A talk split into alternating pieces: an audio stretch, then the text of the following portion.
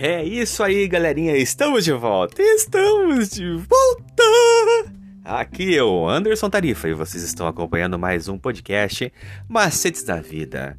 Hoje, quinta-feira, dia 2 de setembro. Nesse dia um pouco nublado, nós estamos trazendo nesse semestre nossas meditações com o tema sexualidade.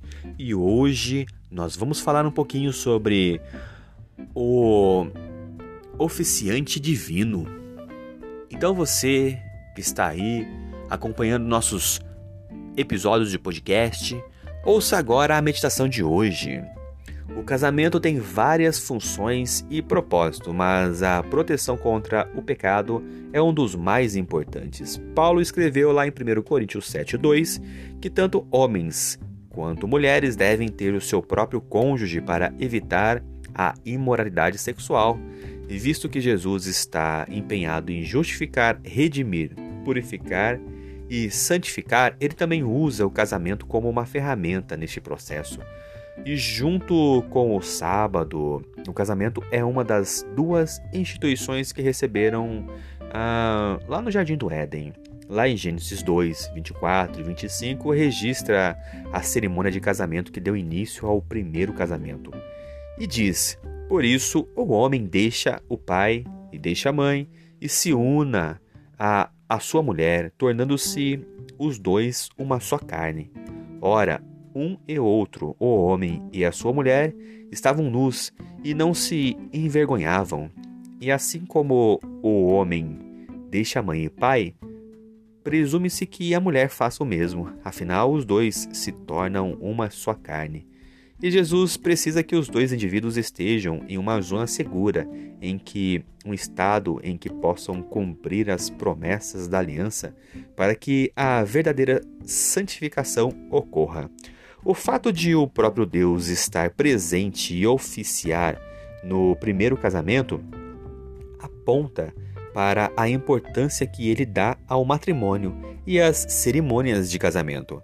Não se trata de cerimônia em si, mas da linha de demarcação que o homem e a mulher cruzam juntos no limiar diante de Deus. E, ironicamente, as cerimônias de casamento de hoje efetivamente deixam Deus de lado, um simplesmente ou simplesmente, né, ou transforma em uma formalidade. E em vez de serem votos uns para os outros, os votos devem ser dirigidos a Deus, pedindo-lhes que os ajude a cumprir os seus compromissos. E em vez de convidados, as pessoas presentes na cerimônia são testemunhas desses votos.